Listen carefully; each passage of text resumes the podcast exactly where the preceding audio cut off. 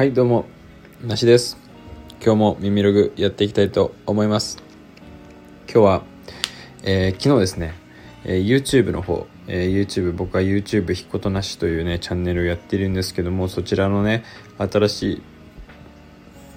動画をね公開したのでそちらのね話をしていこうかなと思います。ちょっとね今から僕もそれを再生しながら、えそれについてね喋っていこうかなと思うんですけども。僕はあの前もねポッドキャストで多分話してると思うんですけど前の回でも。えっ、とビシュ田んぼといってですね愛知県のですね、えー、西側の方にあるビシュと呼ばれるね地域まあ具体的には一宮市というところに行ってきたんですけどまあ愛知といえば多分皆さんご存知名古屋だと思うんですけど、まあ、名古屋からねそんな遠くないとこだったんですよね。で名古屋にえっ、と泊まってたんですよ。なんで、えっと、1日目にね、その、工場の方いろいろ回った2日目、名古屋のホテルだったんで、名古屋近辺をね、そのホテルでちょうどこうなんか自転車が借りれて、名古屋近辺をね、チャリでね、優雅にね、あの、散策するというすごいね、いいね、旅だったんですけども、そんな中で、あの、大須っていうね、おなななんだ、大須市になるのかな？っていうまあエリアがあるんですけどそこはなんか結構名古屋で古着といえば大須みたいな感じで多分東京でいうと高円寺みたいなそれはちょっと言い過ぎかもしれないですけどでもそういう何て言うんですか原宿とか下北みたいな古着の街みたいな感じで、えー、多分有名なスポットでちょっと前にね YouTube とかでも結構大須に行かれてる人とかがよく見見られたんですけどでたまたまね別に僕はその古着好きですけどそこまでその今回のまちょっと目的としてね古着を目的としては行ってなかったのでなかなかそういう古着屋に行く時間確保できなかったんですけどちょっと大須の方にねあの知り合いのねあの作家さんえっ、と革職人なんですけどのお店があるということでそちらの方をねちょっと寄らせてもらった時の帰りにまあ大須ってこんな感じなんだなみたいな古着屋さん結構あってその雰囲気をねちょっとチャリでこう流しながら見てたわけなんですけどそこでねもうあのこの動画ので紹介させてもらってるえー、っとこれ何て読むのかなお店の名前。ローキャットって読むのかな？っていうお店があってでまあいっぱいね古着屋さんあったんですけどなんでここ行ったかっていうともうこの手前のラックが全部1000円って書いてあってこの我々のねもうむしろこの大須に来たら古着屋界隈ではこう、まあ、東京よりもちょっと何て言うんですか相場的に安いぞみたいな感じでヴィンテージとかを見るにはすごいいいんじゃないかみたいな風に言われてたんですけど僕はもうね、まあ、それを見る見るのももちろんいいんですけどもうどこまで行ってもせんべろということでね僕はせんべろ古着の精神でしっかりとこの、え、1000円というねあのオール1000円を見逃さずにでポップをね見逃さずにこのローキャットさんちょっと寄らせてもらったんですけど。っていう動画をねあの一応撮ってちゃんとねあのお店の方に撮ってもいいよっていうことだったんで動画撮らせてもらって。でちょっとまあそれのね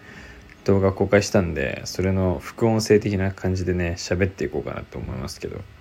今あのパンツのコーナーを見ているところを僕も今見てるんですけどこの辺とかもう全部1000円で。でいちいちタグになんかね股上浅めとか書いてあってねすごい親切な感じで。もう手前のラックはね基本的にオール1000円とか500円とかになってて見たんですけどちょっとねもうぶっちゃけこうビビッとくるものはねなかったんですけどね。今デニムシャツジロジロ見てますけど。はい。で一応店内の方もねあのサクッとねまあそんなに時間なかったんでサクッとしか見てないですけどさささっとね。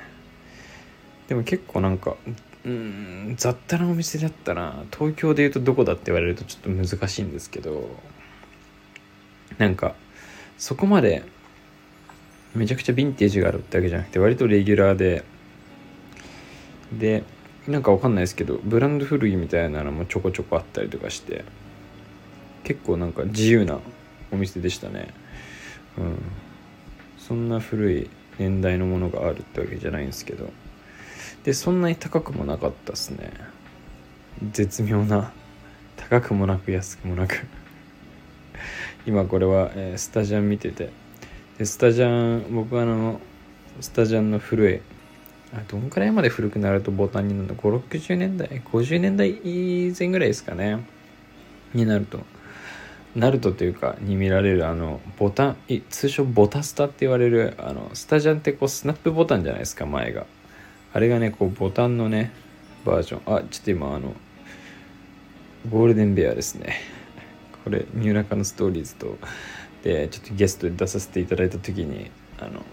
ゴールデンベアの話一回したんで 引っ張り上げましたけど。そうそれでまあボタンのねボタスタの話に盛りあ盛り上がりじゃない戻りますけど。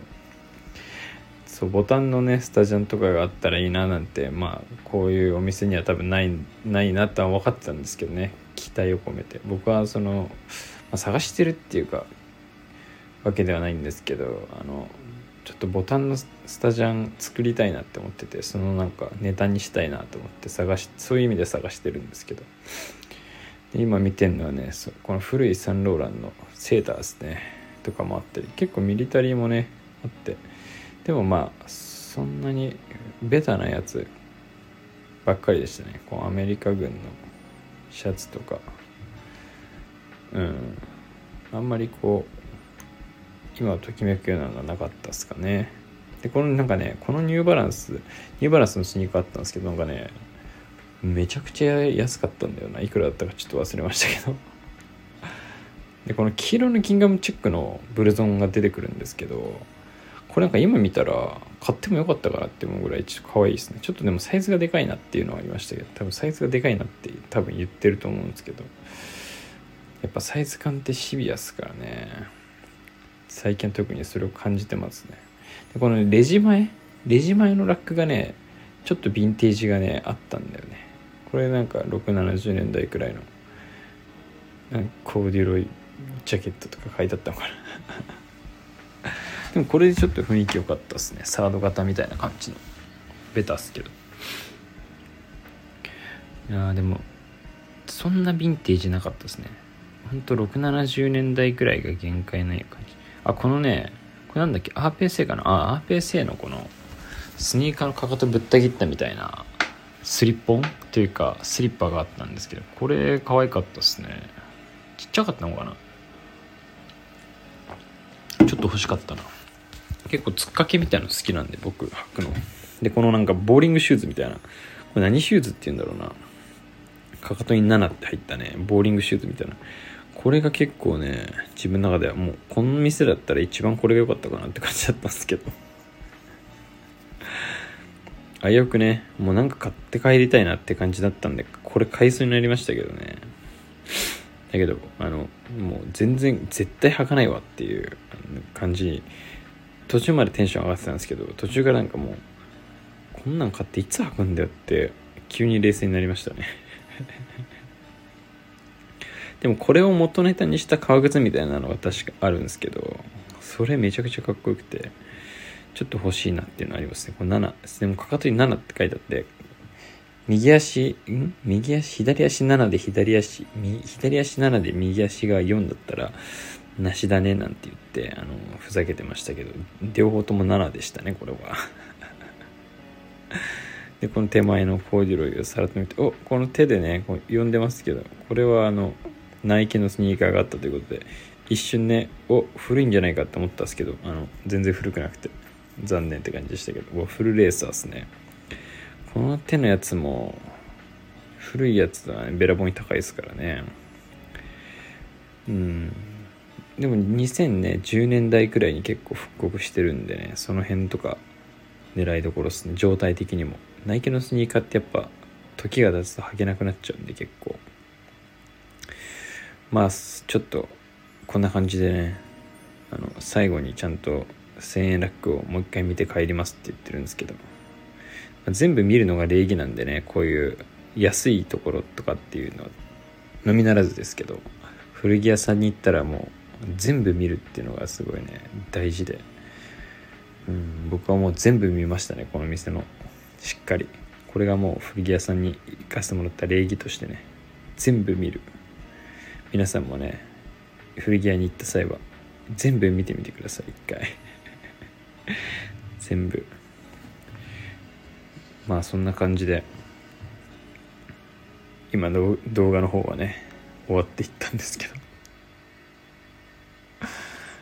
そうなんですよ。このね大津まで行ってセンベロ古着をディグっちゃったっていう話でした。まあぜひ YouTube と合わせてねこの配信を聞いてから YouTube 見るのもももちろんいいですし合わせてね見るとより楽しめるかなと思いましたそれではまた。